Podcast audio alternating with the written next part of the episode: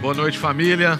Coisa boa a gente estar junto. Chama todo mundo aí, se você está sentindo falta de alguém, fala aí com o pessoal da sua amizade aqui da igreja, fala no seu grupo de WhatsApp, para a gente começar essa série e você e também outras pessoas não perderem nenhum episódio. Nós estamos assim, coração muito grato mesmo com tudo que Deus fez, tudo que Deus já falou na nossa última série. Foi um tempo assim maravilhoso. Como a gente disse, é, é ruim de comparar, né? Mas provavelmente uma das séries mais marcantes que nós já vivemos aqui na igreja e na quarta-feira foi a série da Árvore das Virtudes. Nós somos muito abençoados, muito feedback, muita gente dizendo de transformações nas suas vidas. Eu fui muito abençoado, nós fomos muito experimentados em cada aspecto do fruto do Espírito. Eu não sei se você estava no dia que a gente falou sobre mansidão, e foi o nosso querido irmão João Martins, lá de Portugal, e ele estava lá com quatro horas de diferença de fuso, e lá já era quase uma hora da manhã, e ele esperando a gente, e a gente né, naquela tensão aqui dos erros que estava acontecendo, não erro nosso, mas problemas com a internet, etc.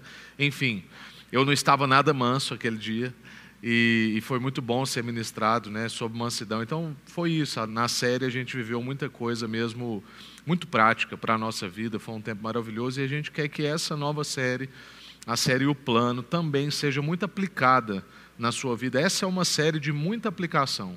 Na verdade, se você é do, do tipo de pessoa que só quer ficar na contemplação, essa série vai te desafiar muito. E eu espero que você não desanime de entrar novamente, né, de cultuar com a gente na próxima semana, na semana seguinte e assim por diante. Essa série quer movimentar a gente. A gente sabe que o espírito que nos habita é um espírito de movimento. Antes de todas as coisas, a Bíblia diz que o espírito de Deus pairava sobre as águas, ele já movimentava. Então Deus é movimento, ele quer movimentar a gente. E a gente quer que isso mesmo entre em nós e, e a gente encarne isso na nossa vida, meditando nessa série, o plano. Abre a sua Bíblia, então, em Mateus capítulo 28, para a gente começar essa série conversando sobre como que a gente pode tomar consciência do plano. Né? Mais ou menos por aí que eu quero trabalhar com você, tomando consciência do plano. Então, esse é um episódio introdutório. E a gente é uma série inspirada nesse livro aqui, que é o livro O Plano Mestre de Evangelismo, do Robert Coleman. E esse livro é um livro, depois no bate-papo a gente vai conversar mais, mas é um livro muito importante para nós. E é um livro que vai falar muito sobre o que a gente tem conversado já desde o ano passado a respeito de desenvolvimento de amizades intencionais. Então a gente quer aprofundar nisso, a gente quer mergulhar nisso e, e ver o que, que Deus quer falar com a gente sobre isso. Isso foi unânime no nosso meio, no conselho, entre os pastores. Então a gente quer mesmo ah, mergulhar na certeza de que Deus vai falar conosco, vai transformar a minha e a sua vida. Mateus, então, capítulo 28, verso 18, texto que todo mundo sabe de cor. A grande comissão de Jesus. Jesus está nas suas últimas palavras e dizem, né? E mesmo se não dissessem, eu também entendo dessa forma, que a gente tem que dar muita atenção e muito valor para as últimas palavras de uma pessoa. Se a pessoa tem algo por último a dizer, ele vai dizer algo muito importante, algo muito profundo. Então, essas são as últimas palavras de Jesus. De tudo que ele tinha para terminar, ele terminou dessa forma. E ele disse: né, Jesus se aproximou dos discípulos e disse: Toda autoridade no céu e na terra me foi dada. Portanto, vão, movimentem-se e façam discípulos de todas as nações, batizando-os em nome do Pai, do Filho e do Espírito Santo. Ensinem esses novos discípulos a obedecerem todas as ordens que eu lhes dei, todas as coisas que eu ensinei para vocês. E lembrem-se disso, importantíssimo Estou sempre com vocês até o fim dos tempos. Amém. Vamos orar mais uma vez? Senhor, nós estamos diante de Ti e precisamos do Seu favor. Precisamos da ação do Espírito eficaz na nossa vida, que traduz a letra, que melhora o pregador, que torna compreensível a Sua palavra, que transforma o entendimento e que quebranta o coração. Confiamos na ação do Espírito. Peço para que o Senhor me livre do erro e me use, ó Deus, mesmo como voz do Senhor e não dos meus sentimentos, dos meus achismos, mas como um proclamador da Sua palavra e da Sua vontade, em nome de Jesus. Amém. Graças a Deus. Irmãos, eu quero ver com a gente aqui hoje três coisas, e a primeira percepção que eu quero tirar desse texto é que ele revela o plano em ação. Então, o plano está aqui, e ele vai dizer como é que esse plano entra em ação. Na primeira frase a gente vê: Jesus se aproximou dos discípulos e disse: Toda autoridade no céu e na terra me foi dado. E é por causa disso, e aí ele continua o resto da frase que a gente vai ver no próximo ponto. Mas ele só pode dar a ordem que ele deu, fazer a comissão que ele chamou, ele só pode dizer o que ele está dizendo, fazer o que ele está fazendo, por causa desse fator, dessa afirmação. É isso que dá ação ao plano. Isso o que? Toda a autoridade no céu e na terra foi dada a Jesus. Ele é Senhor sobre tudo, como já disse alguém, não há um único centímetro quadrado da sua e da minha existência que Jesus não coloca o pé e clama: Isso é meu. O seu trabalho, a sua família, os seus amigos, a sua conta bancária, os seus dons, a igreja que você faz parte, o seu hobby, tudo. Não tem nada que Jesus não coloque o pé e diga: Isso é meu. Toda a autoridade foi dada para ele no céu e na terra. É a partir daí que o plano começa. E recentemente eu, eu li algo que me deixou bem impactado, porque algumas pessoas dizem que às vezes eu, eu faço muita crítica, né, essa coisa dos coaches modernos, principalmente do Brasil.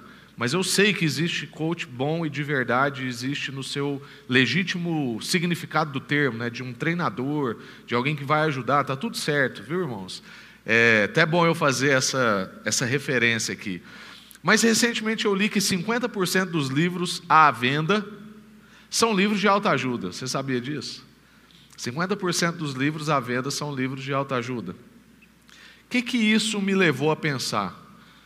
No mínimo, isso evidencia um problema não solucionável com esses livros. Não estou aqui dizendo para você não comprar. Eu até tenho, não tem problema com isso. Eu só estou dizendo que esse é um excelente momento da nossa história, dentro da grande história que Deus está contando. Esse momento, momento de pandemia, de crise, de sofrimento, de distanciamento social, é um excelente momento para a gente dizer para as pessoas que nós somos totalmente incompetentes, inaptes, insuficientes para resolver os nossos problemas.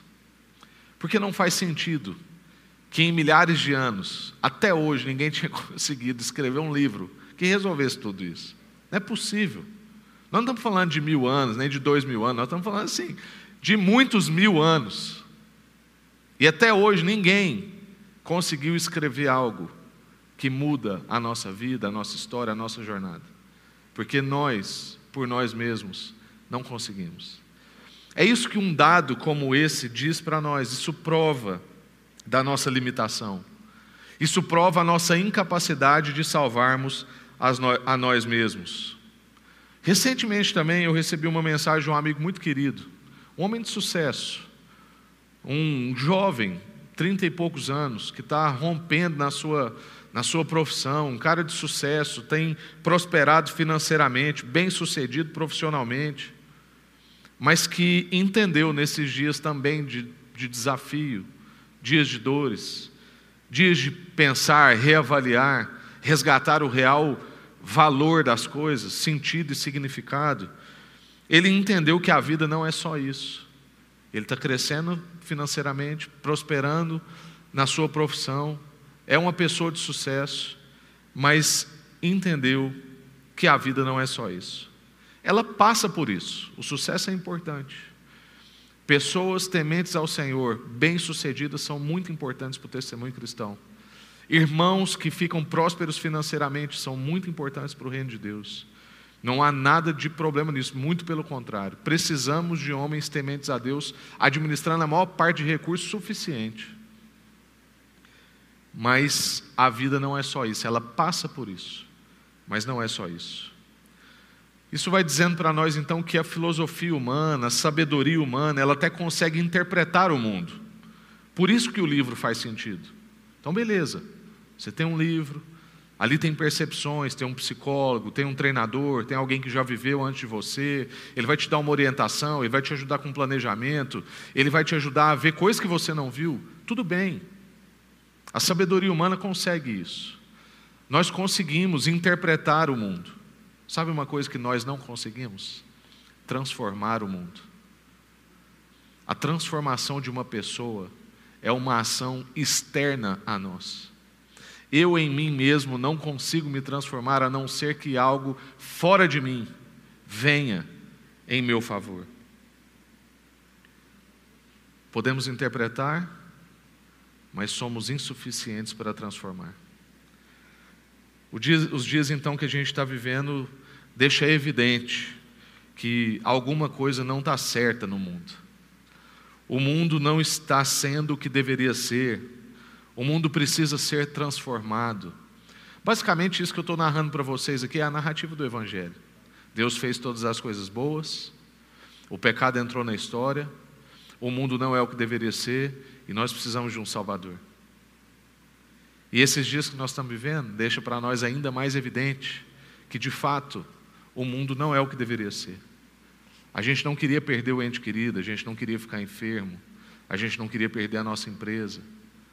É por isso que Jesus chora na morte do seu amigo Lázaro. É como se ele estivesse dizendo para nós: não era para ser assim. Mas tenha bom ânimo, eu venci o mundo, foi isso que ele disse. Existem então percepções, mas falta para nós a capacidade da transformação. Muitas forças pessoais, individuais, já foram usadas várias vezes ao longo da história. E a gente pode então chegar a um raciocínio de que realmente a gente precisa de uma intervenção fora de nós. A boa notícia é que essa intervenção já veio. Essa é a excelente notícia. Essa é a notícia do Evangelho. A intervenção que nós somos insuficientes, incapazes, inaptos, incompetentes, essa intervenção veio o plano está em ação. Deus está formando um povo e nos convida a fazer parte disso. O nosso papel no plano de, de Deus é parte do plano. Vou repetir. O nosso papel no plano é parte do plano. Desde o início, Deus queria que nós fôssemos partes do plano que Ele está fazendo. E Ele já garantiu que o plano funciona, porque esse mesmo que veio é o mesmo que prometeu retornar e diz que todas as coisas já estão vencidas. É só uma questão de um tempo que não é o nosso tempo e por isso a gente fica às vezes tão angustiado e ansioso. Segunda coisa, então, o plano em ação foi o primeiro ponto. O segundo ponto, um plano de qualidade.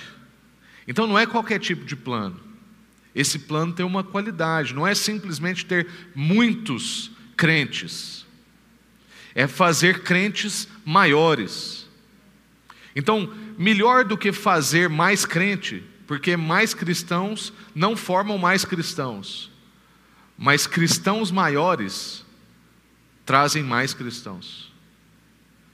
Então é, é, com qualidade, não é simplesmente com quantidade. E aí o texto diz para nós, né, depois da afirmação de que toda autoridade foi dada no céu e da terra, Jesus diz: portanto, vão, movimentem-se e façam discípulos de todas as nações, batizando-os em nome do Pai, do Filho e do Espírito Santo.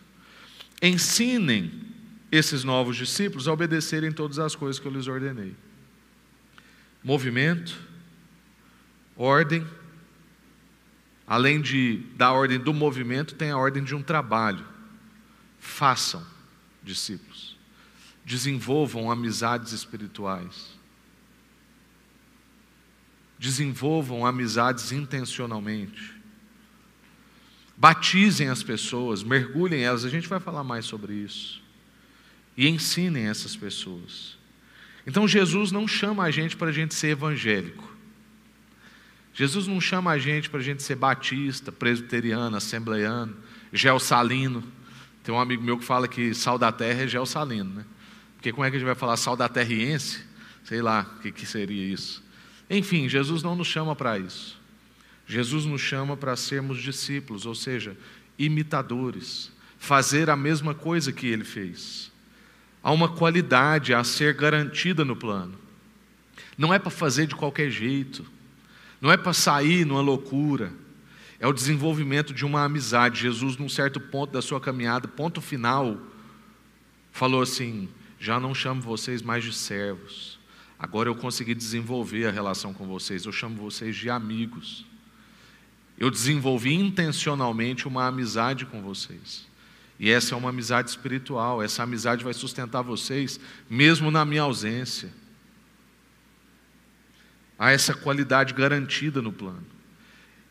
A qualidade de que nós fomos feitos um tipo de gente, que é um tipo de gente encharcada com a realidade divina. E aí a nossa última série, né, do fruto do Espírito, faz todo sentido. Porque é isso que o fruto do Espírito evidencia em nós, é que o Espírito está em nós, nós estamos encharcados de uma realidade divina, e é por isso que na nossa vivência, na nossa relação com as pessoas e com a vida, a gente vai evidenciando quais são as características de cada aspecto desse fruto, que nem é nosso, foi nos dado. Habita em nós, mas veio de fora de nós, que a gente mesmo não consegue tê-lo ou conquistá-lo. É um tipo de gente que está mergulhado na experiência com o Pai, com o Filho e com o Espírito Santo. É um chamado para conquistar, para chegar, para avançar até a estatura de Cristo. Olha a qualidade disso. É um plano de qualidade porque a gente vai ver Cristo sendo formado na vida das pessoas. E essa é a nossa maior angústia. A gente olha para a pessoa e, e, a gente não pergunta assim: você tem 10 anos de igreja? Você tem 30 anos de igreja? Você tem 50 anos de igreja? Não é essa a resposta que eu quero.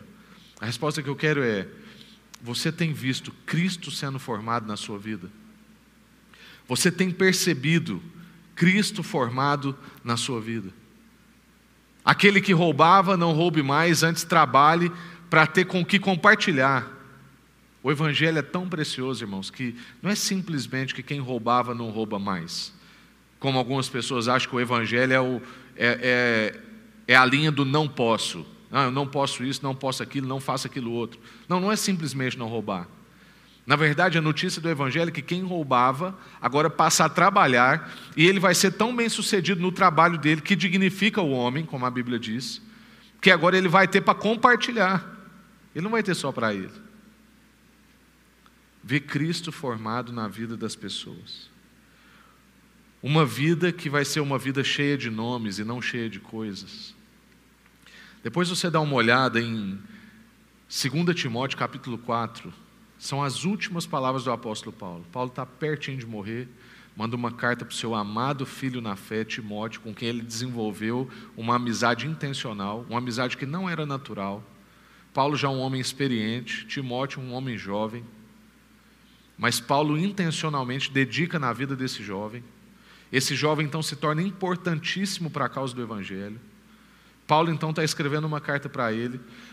E no final dessa carta, no capítulo 4, que é o último capítulo, Paulo come, faz algumas, alguns pedidos para Timóteo, algumas recomendações. E pasmem, tem ali 17 ou 18 nomes de pessoas. De tudo que Paulo tinha para falar no fim da vida, ele está dizendo de gente. Paulo está dizendo que ele coleciona pessoas e não coisas, títulos ou qualquer outro tipo de pensamento que você pode ter tido. A qualidade desse plano forma em nós pessoas assim. Quando a gente vai observar as últimas palavras de Jesus ali em João capítulo 13, 14, 15, as últimas palavras de Jesus antes da sua crucificação, ele está ali angustiado, é necessário que ele vá, ele diz. Ele está ali lavando os pés dos discípulos, um momento desafiador. Mas ele vai lá e revela por que, que aquilo era necessário. E por que, que aquilo era necessário? Era justamente para a gente ter a qualidade em nós, para que o Espírito viesse. Jesus diz assim: é necessário que eu vá, porque se eu não for, o Espírito não vem. E se vocês querem ser um comigo e parte da família de Deus, vocês precisam do Espírito. Então é necessário que eu vá.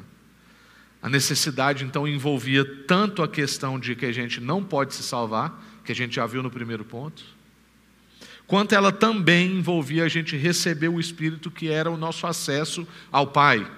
Agora a gente já não precisava mais de mediadores, a gente não precisava mais de sacerdotes, a gente não precisava de sacrifício, não precisava de derramamento de sangue, porque em Cristo Jesus, no sacrifício dele em nosso favor, resolvendo o nosso problema de não conseguirmos nos salvar, nós receberíamos então do Espírito que nos insere na relação com o Pai e nos faz parte da família de Deus.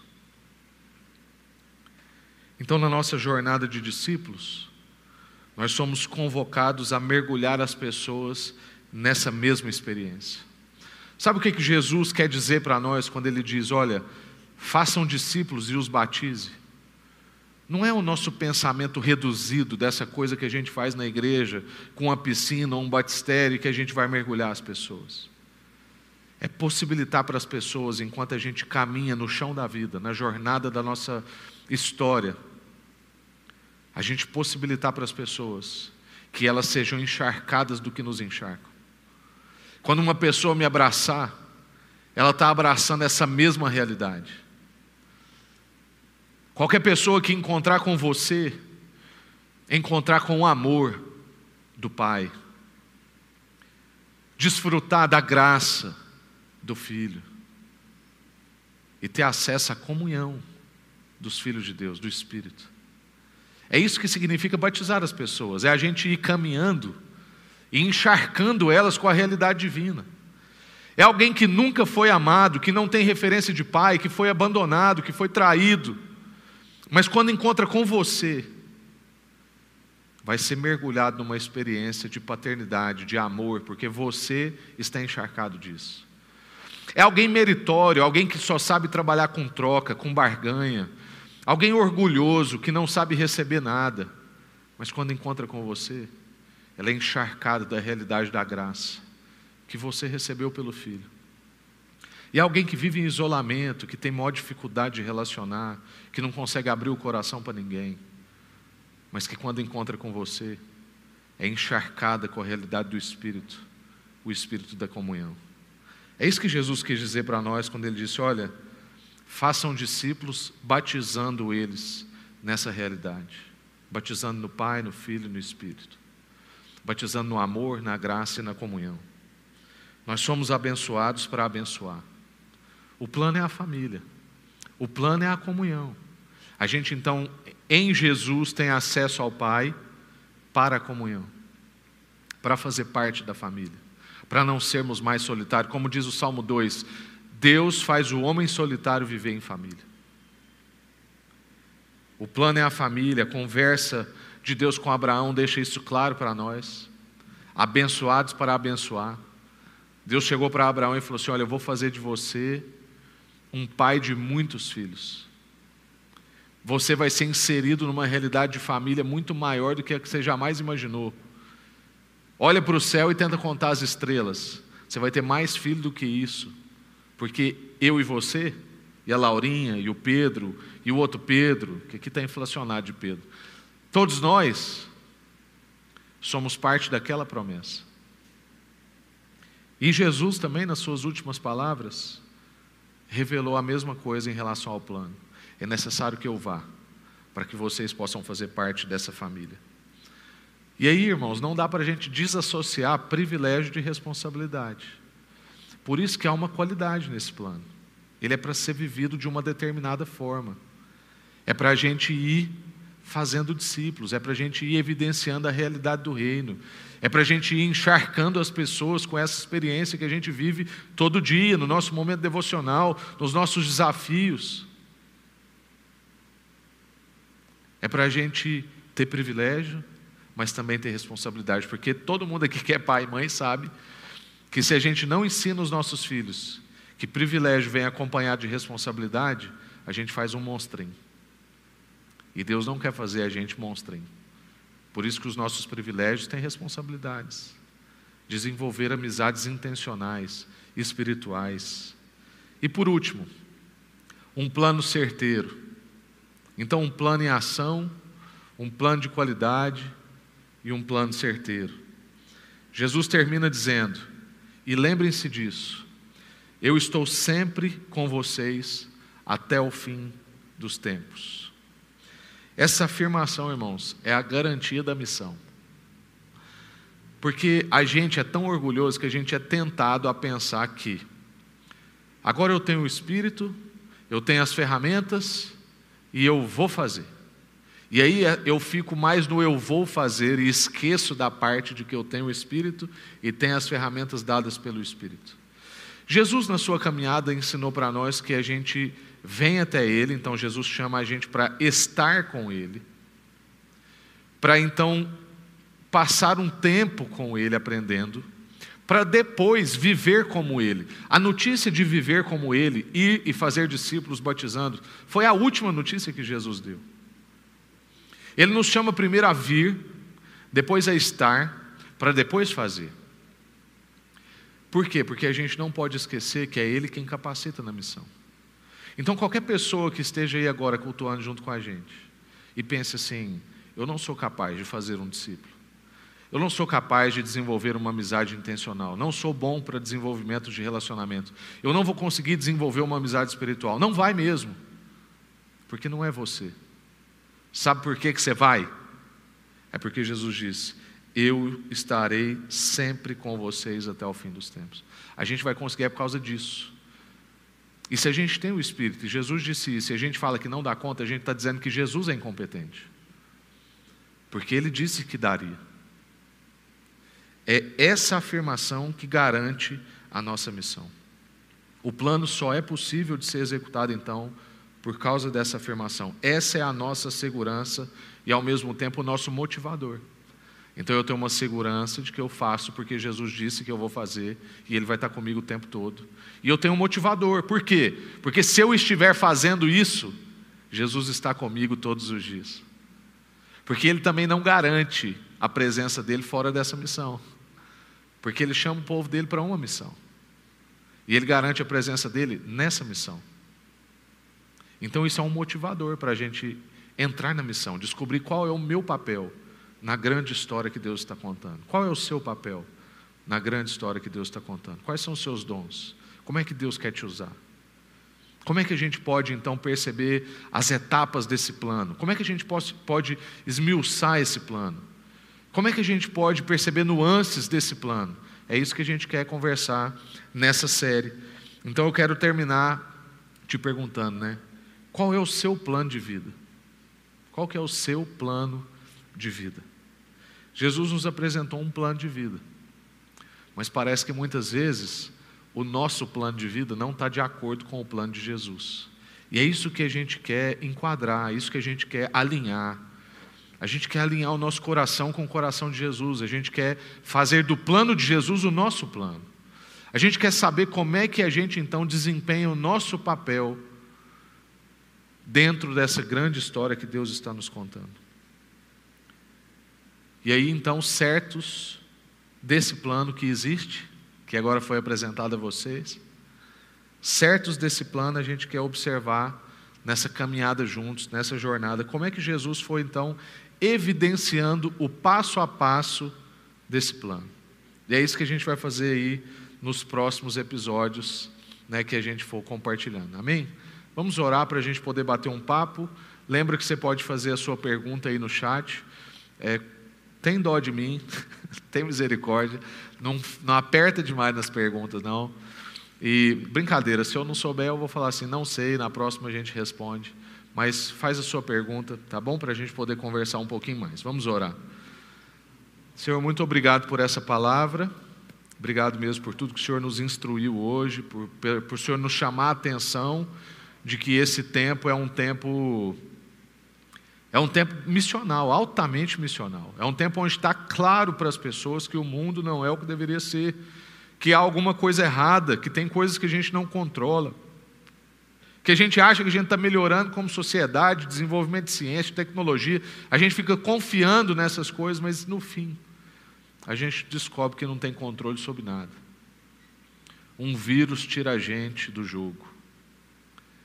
A gente precisa de uma salvação que está fora de nós. Nós somos incompetentes. Obrigado por nos mostrar isso, Deus. Isso é altamente motivador, Pai. O Senhor é, é maravilhoso, o Senhor vai mostrando a nossa incompetência e isso não vai deixando a gente deprimido, isso vai deixando a gente animado, porque o Senhor não simplesmente mostra a nossa incompetência, o Senhor proveu o remédio, o Senhor entrou na história, o Senhor nos salvou de nós mesmos. Obrigado por toda tanta notícia boa. Obrigado por descobrir que o Senhor tem um plano em ação, que esse plano é estabelecido assim numa determinada qualidade e que o Senhor garante esse plano. Esse plano é um plano garantido, porque o Senhor vai estar conosco todos os dias até o fim dos tempos.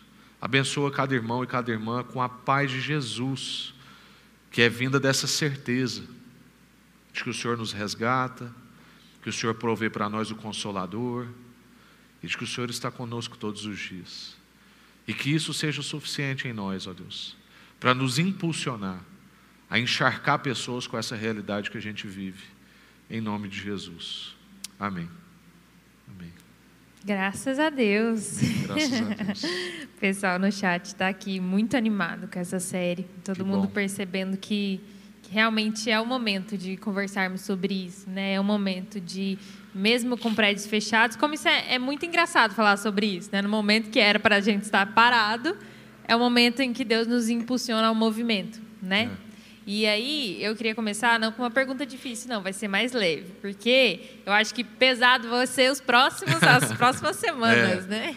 Então, eu acho que nas próximas semanas a gente vai conseguir é, não apertar mais e mais fundo sobre esses temas. E eu acho que hoje é um dia muito de incentivo, né, Rafa? Assim, incentivar. é, não Convidar só... pessoas, né? pra É, estar junto. exatamente, exatamente. Despertar essa pequena fagulha aí para a gente é, entender sobre o plano, saber que existe esse plano, saber que Jesus está com a gente nesse plano e como que é essa responsabilidade, como que é, é, adotar pessoas, como que é ser intencional com as pessoas, tudo isso eu acho que a gente vai discutir durante todas essas semanas. É, é um desafio grande para a gente, enquanto indivíduos, enquanto comunidade. Mas eu quero começar falando desse livro.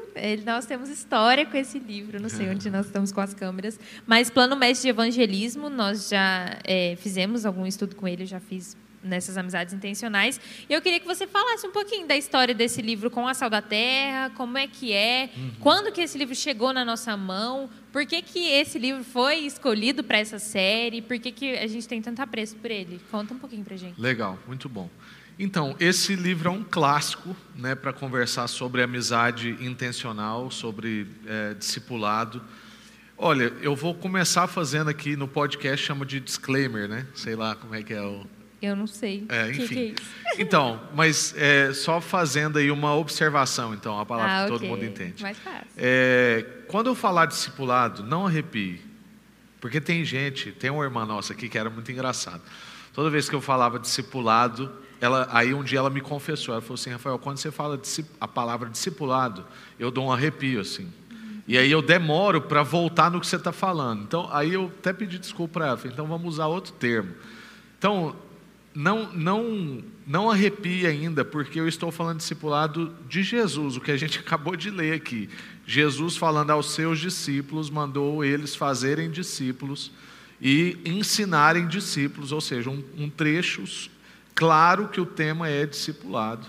E a gente tem usado na nossa igreja o termo amizade intencional justamente para curar os enfermos das metodologias massacrantes que Importante, existem. importante. Porque a gente sabe que existe, a gente sabe que tem muita gente que realmente não aguenta mais isso. E a gente não está aqui para apresentar uma metodologia, não é isso.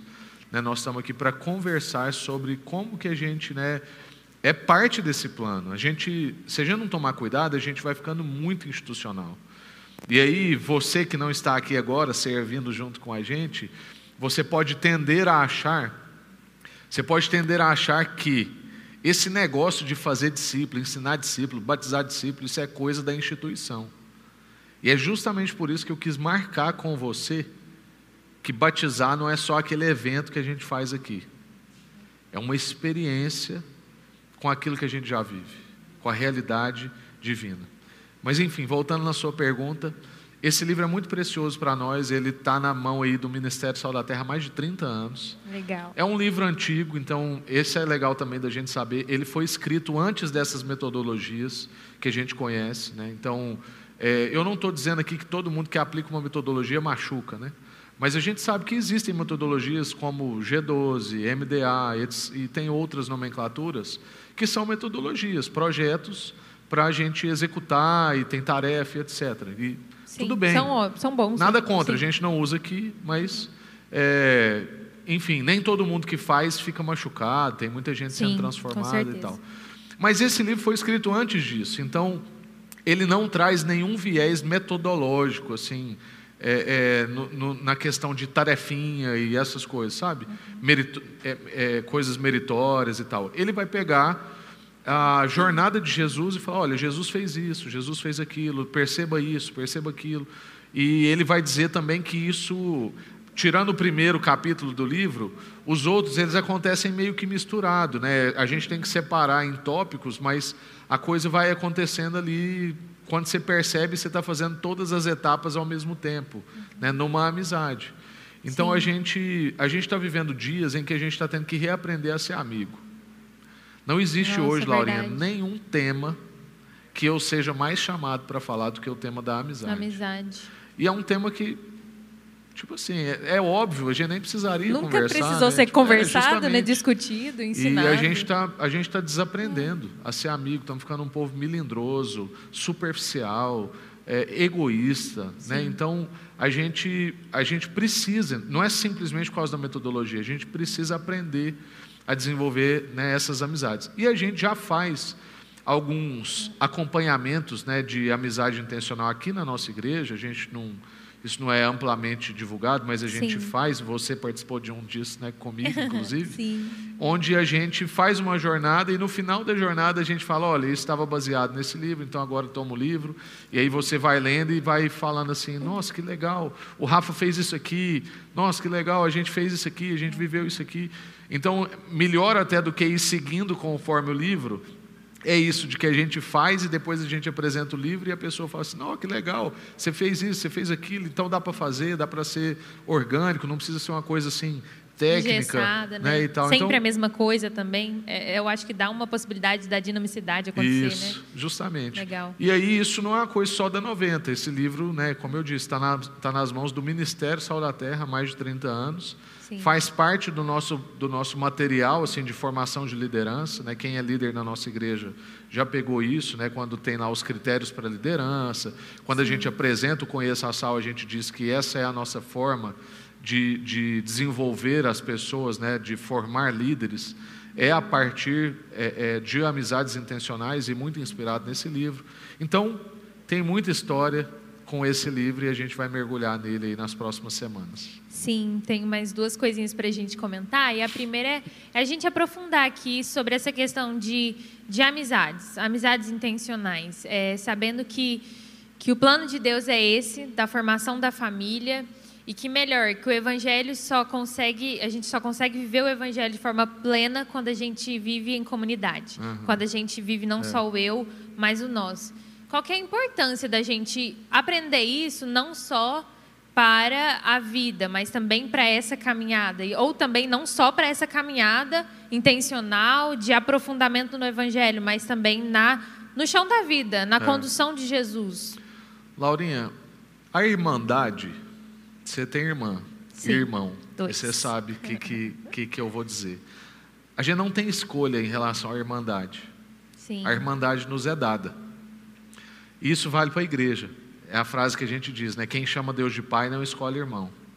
Então, eu tenho meus irmãos aqui da igreja, todo mundo é irmão, foi alcançado por Jesus e tal. Amizade é uma coisa que a gente desenvolve. Você tem dois irmãos, uma irmã e um irmão. Se você não desenvolver a relação com eles intencionalmente, vocês podem ser irmão para o resto da vida. Vocês têm o mesmo sangue, vocês são filhos dos mesmos pais, mas pode ser que vocês nunca vão ser amigos. Sim. Então a gente a amizade é algo que precisa ser trabalhada, precisa ser desenvolvida. Então, beleza, nós estamos na igreja, todo mundo é irmão. É irmão, é a família de Deus. Agora a amizade ela precisa ser desenvolvida intencionalmente. Aí entra o que eu costumo dizer que é a maior ferramenta evangelística que Jesus nos deixou. Porque quando os discípulos perguntaram, né, como é que o povo ia saber que eles eram discípulos, como é que o povo ia ver Deus, Jesus falou assim: no dia que vocês se amarem verdadeiramente, o mundo verá quem eu sou. Ou seja, se o mundo não consegue enxergar Deus, é porque a gente não se tá ama aqui, de né? verdade. Né? Então é por isso que é importante nessa jornada nós desenvolvermos as amizades intencionais, porque isso é a ferramenta evangelística. Então, nós cuidarmos melhor da nossa relação, desenvolvermos essas amizades, fazermos uma jornada juntos, vai fazer com que pessoas olhem para nós e vejam quem Deus é. E eu vou terminar com um último testemunho. Sim. Há dois anos, ah, você estava. Você estava em Maiorca. Nós fomos lá para Maiorca. 2018. E a gente viveu uma experiência num culto lá que foi muito marcante para mim.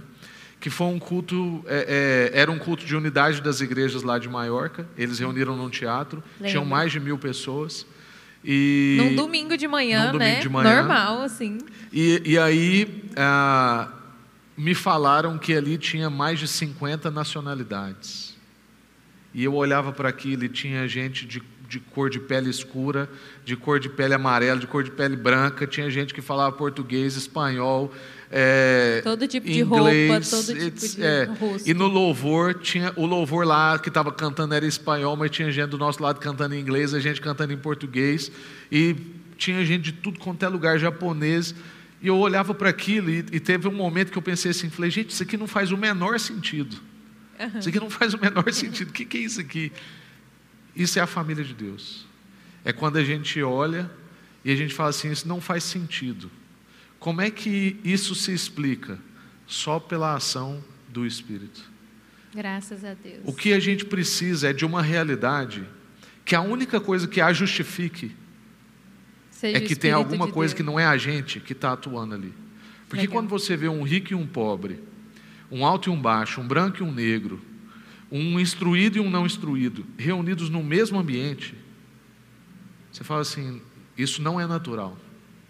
E aí isso é altamente evangelístico. Né? É Graças isso que a gente a quer. Deus.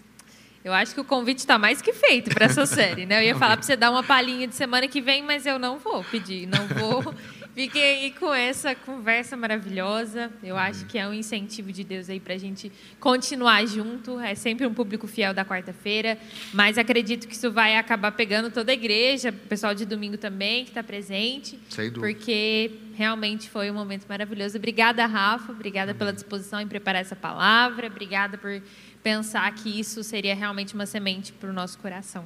Amém. Vamos terminar com uma oração aqui. E, Senhor, obrigada pela tua graça, obrigada pelo teu amor, obrigada porque nós iniciamos essa série com, com tanta alegria, um coração tão disposto. É tão bom saber que a presença do Senhor opera junto com a gente. É tão bom saber que o Senhor tem um plano. É tão bom saber que nós fazemos parte desse plano e que, melhor ainda, o Senhor um dos planos do Senhor era nos colocar dentro desse plano, era não deixar a gente de fora. Um dos planos do Senhor é fazer a gente se reconhecer muitas vezes como amigos e não só como irmãos. Obrigada por essa ferramenta que Deus, além de evangelística, ela é um suporte na nossa vida. Amém. Obrigada por essa capacidade, ó Deus, de conhecer o Senhor através de outras pessoas. E Pai, eu oro para que a força do Espírito Santo, essa que, que faz eu andar junto com meu irmão, é, independente de quem seja o meu irmão, ó, Deus opere no nosso coração. Que a força, Deus, da intencionalidade, do amor, da graça, inunde a nossa vida para que de fato aconteça isso que o Rafa disse, que quando alguém encontrar comigo, ó Deus, encontrar com o Rafa, com o Pedro, com a Stephanie, com o Paulo, com a Kelly, com a Iana, Pai, quem encontrar com a gente, seja abraçado pelo Senhor, seja encontrado pelo Senhor, seja encontrado em alegria, seja encontrado em força, seja encontrado em comunhão, em ânimo. Deus tem tanta gente que padece, ó Deus, em solidão, tem tanta gente que padece sem amigos, tem tanta gente que padece com, com lutas internas, lutas externas, luta dentro de casa, lutas financeiras, lutas tão grandes que a gente não consegue entender, ó Deus, a gente não consegue dimensionar. Mas a gente quer ser alívio, a gente quer ser suporte, a gente quer ser como a gente cantou lá no começo.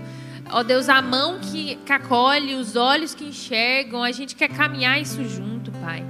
A riqueza da nossa vida é poder concluir esse plano ao lado de quem a gente ama, de quem o Senhor colocou na nossa vida para amar.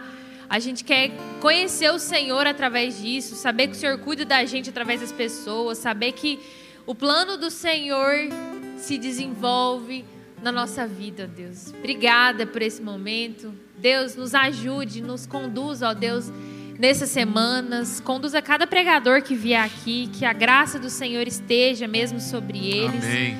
E que essa palavra realmente entre no nosso coração.